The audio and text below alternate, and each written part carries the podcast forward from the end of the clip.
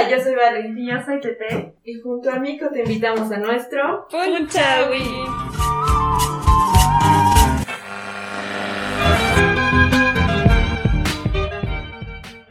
El día de hoy estamos emocionadísimas. Tenemos a una gran, gran artista con nosotros. Bienvenida. Luciel Ixum está con nosotros. Una gran charanguista, la, uno de nuestros grandes exponentes como Bolivia. Hola, ¿cómo estás? Bienvenida. Bienvenida Buenos días, muchas gracias chicas. Para mí es un placer poder estar aquí, conocerlas, poder visitar este espacio tan lindo como es Mico y espero poder estar más seguido acá, poder tocar más seguido aquí y poder visitarles más. Qué lindo. Claro que sí, estás invitada. Ahora está en tu casa también. Sí. Ahora vamos a, vamos a comenzar esta entrevista. No le llamamos entrevista, es más algo más tranquilo, una charla. Vamos a hacerte algunas preguntas que quizás no hemos querido hacerte ya hace mucho. Eh, ¿Cómo empezaste con la música? Bueno, yo comencé a los 11 años, era ya más grandecita, porque aquí en Bolivia los niños comienzan a los 6 años, 5 años a tocar el charango. Yo comencé a los 11 con la influencia del maestro Centellas, que es un grandioso charanguista de Sucre, maestro conocido a nivel mundial, y me encantó cómo tocaba el charango. De hecho, él es una persona muy grande, con las manos grandes, persona muy alta. Tenía su charango que es chiquitito, bobita, y tocaba cosas tan aguditas y decía, esto es una magia lo que toca porque yo no sabía qué, qué estaba pasando en sus conciertos. Eran conciertos netamente de charango que me encantaba. Y desde entonces me enamoré del instrumento y decidí aprender. Wow, ¿te imaginabas que llegarías así tan lejos hasta Viña? Realmente es un honor llegar como, como boliviana hasta, hasta ahí, representarnos de una manera tan linda. Claro, es un lindo lugar, muchas gracias. No, pues no pensé nada de eso. En casa no, no les gustaba que toquemos. Mi mamá era enemiga de que toquemos. mi hermano fue quien me ayudó comprándome mi primer charango. Me inscribió a clases porque él le encanta tocar cuecas. Me decía, me vas a acompañar a mis cuecas. Y yo, ¿por qué? Pero después de eso no, no pensábamos de que vas a formar tu carrera como artista ni nada. ¿Y en qué momento comenzó el... Bueno, creo que sí estoy para ser artista. cuando empezamos a concursar en eventos, eh, habían concursos de folclore, ¿no? Como solistas, como grupos y demás. Con mi hermano yo concursaba y siempre sacábamos el primer lugar o el segundo lugar. Y a mí no me importaba tanto el primer lugar, me importaba el dinero que se ganaba. Es que había un montón de dinero y yo decía, con eso me voy a comprar otro charango, me voy a comprar otro estuche, otras cuerdas, porque eso es un presupuesto que muchas personas a veces no lo entienden. Los Sí. papás dicen, bueno, aprende ya. Yo quiero un charango más grande, con cuerdas más buenas. Entonces, ese, ese tipo de festivales incentivaban a que puedas comprarte más instrumentos, ¿no? Entonces, todos los, los grupos querían sacar el primer lugar para grabar su disco, digamos, o grabar un video. Esas épocas, esas épocas. mucho. Pero cuando yo era más chica era más difícil conseguir todo esto. Entonces, sí valoramos mucho lo que es grabar una canción, grabar un video. Claro, y sobre todo aquí, ¿no? Claro. Muy complicado. Tener un instrumento también valoramos mucho. Claro que sí. ¿Y, y por qué charango? Porque es bien chiquitito y lo puedo llevar a todas partes. Y siempre que lo toco está cerquita de mi corazón. Aparte se puede tocar de todo, pues es como bien versátil. Puedes tocar desde música andina a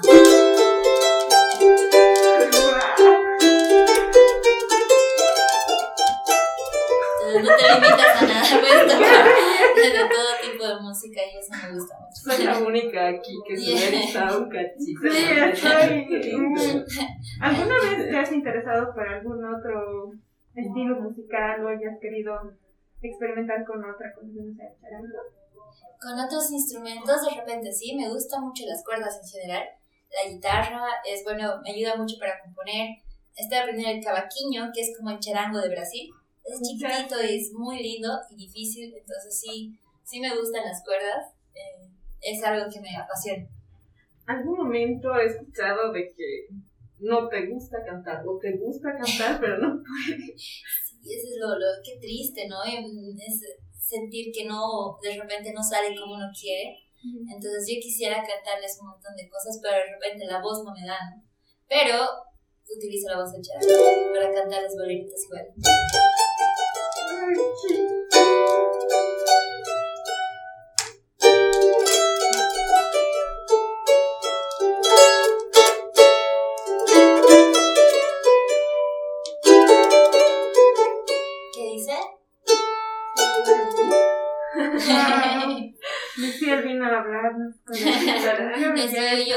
Él nomás. Ya, no, mentira.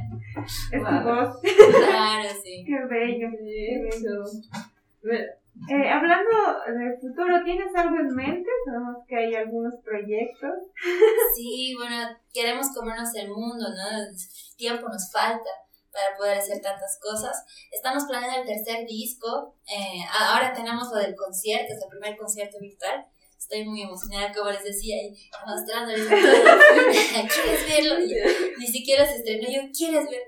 Pero eso es lo que tenemos aquí a corto plazo. El miércoles lo lanzamos. Y tenemos planeado hacer el tercer disco con videos y un montón de producción.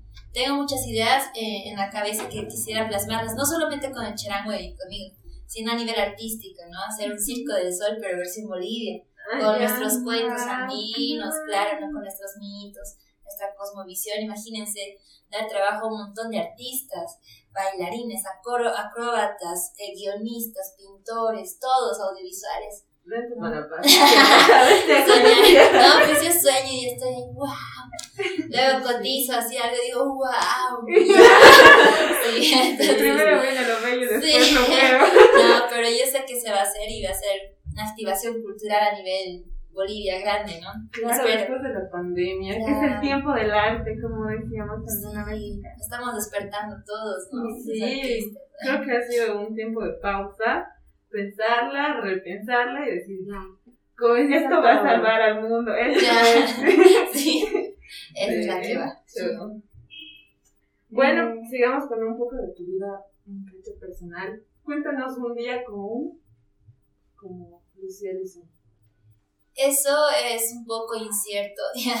Gracias a, a mi, al destino he tenido la suerte de poder conocer a personas tan grandes y de corazón tan enorme como ustedes. Por ejemplo, hasta antes de llegar aquí, no, a, a La Paz, no pensé conocerles ni estar aquí. Entonces, miren, el destino nos ha traído y ahora tengo una nueva compañía tan linda como la de ustedes. Ay, Entonces, tengo la suerte de que la música y, y los, los astros que nos llenan toda la vida me han llevado a conocer cada día experiencias nuevas. Yo disfruto todo el día, ¿sabes? Porque nunca sé cuándo puedo morir. Entonces, digo, no, eh, tengo que sacarle provecho a todo lo que pasa en mi vida. Disfruto mucho hasta el mínimo detalle de. Y me gusta mucho hablar con la gente. Sí, realmente nosotros estuvimos presentes el día de, de tu concierto en el Torino, lo disfrutamos mucho, hiciste que la gente se alegrara, tienes una personalidad muy linda y eso también te hace un gran exponente, ¿no? porque, bueno, y eso, no, no, Dios nos dice. También tienes como que una tipo labor como influencer, ¿no? Últimamente en tus redes sociales estás bien activa. Bueno, estamos, estamos en eso. A mí me gustó mucho tener esa comunicación con las personas, porque de repente estar encerrada tanto tiempo eh, ah, me ha hecho convivir solo con mis gatos, ya, y mis gatos están hartos de mí, ya. Entonces dije, no, bueno, ya, creo que debo hablar con humanos, ya. Entonces eso hizo que tenga más comunicación por Facebook, Instagram. Siempre me gustó la- las redes, ¿no? Pero no en plan de soy influencer, voy a vender solo marcas, sino trato de mostrar marcas que realmente aporten a, a las personas, ¿no? Ahora estamos con todo lo que es dietético, para la salud, frutas, incluso mi casera, ¿no? ¡Ah, comprar mi casera! Ya. A, mi, a mi casera que me hace jugos de, de frutas. Nada de qué Eh. Sí, entonces estoy en mi casera. y no sé si eso es de alguna forma influencer, tal vez de sí. hecho sí, Tal De hecho, sí. tal es, vez es un gran labor como influencer, mostrar a la gente, influenciar cosas buenas. Sí, hay influencers e Influencers. Exacto. Creo que estás dentro del Espero. buen influencer. Eh, ahora quizás nos puedes comentar, has pasado por mucho, has tenido muchas anécdotas, quizás puedes compartirnos a todos los que te estamos viendo, los que te van a escuchar también, alguna anécdota divertida o lo que tú quieras contar. Uy, bueno, nos ha pasado de todo hasta ahora. Eh, dimos un concierto como solista en Nueva York. Y yo dije, preparé mi repertorio más folclórico porque dije, baila la comunidad boliviana, van a querer escuchar eh, folclore, van a querer escuchar los guañitos, ¿no? Coquitas, ahí, viva mi patria Bolivia. Y cuando dimos el concierto no había ni un boliviano. Así no fue nadie de Bolivia y estaban, Y fueron puros, puras personas norteamericanas que, que estaban ahí porque estaban ahí, siempre van a los conciertos, ¿no? Entonces vieron que era algo novedoso y se quedaron y ellos disfrutaron, estaban ahí bailando la cueca como si fuera hip hop. Y yo decía, aquí está ok, no es lo que estaba buscando, pero me encanta. Ya. Wow. si era una locura, les pones guay y están, oh sí, oh sí, eh. Los afroamericanos en especial son muy libres, pues entonces sí. Y aquí.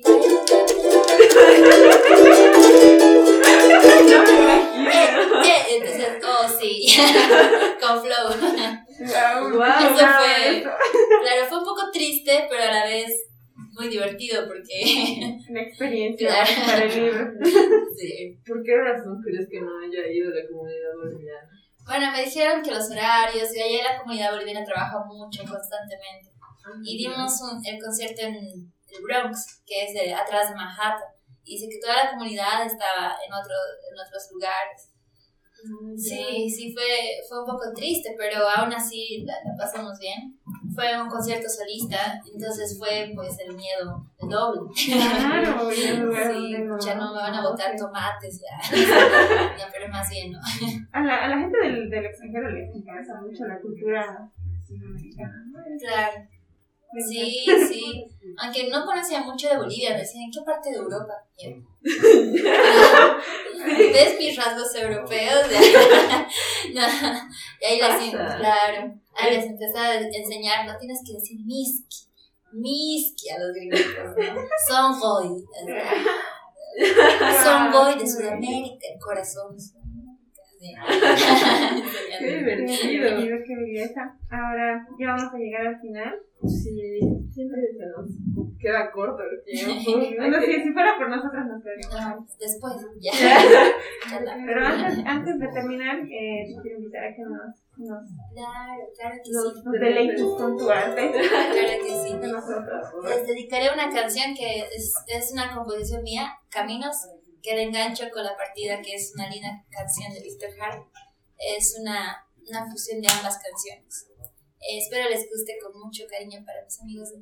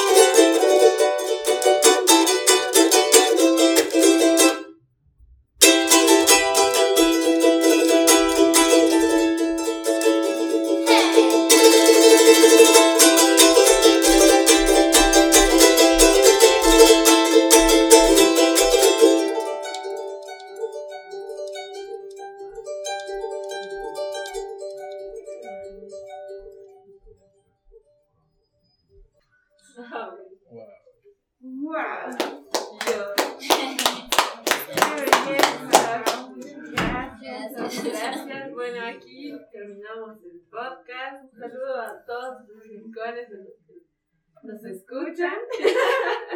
Sí, eso sería todo. Muchas gracias por, por aceptar la invitación. Estamos muy felices todos en el estamos muy emocionados. Apenas vimos la noticia de que un día ¡uh! ya. Gracias a ustedes, por favor sigan con este espacio cultural tan hermoso. Siguen ustedes que son que somos la nueva generación. No va, no va a haber cambios en este planeta. Entonces es importante la labor que están haciendo ustedes. Muchas gracias por hacerme parte de todo este tan lindo cuadro que se ha formado aquí y gracias a todas las personas que nos han escuchado. Gracias de todo corazón. Gracias, gracias. Gracias, bueno, eso es todo. Nos vemos. Adiós. Adiós. Listo. Súper. Hicieron Gracias, increíble. qué lindo Pues, que realmente.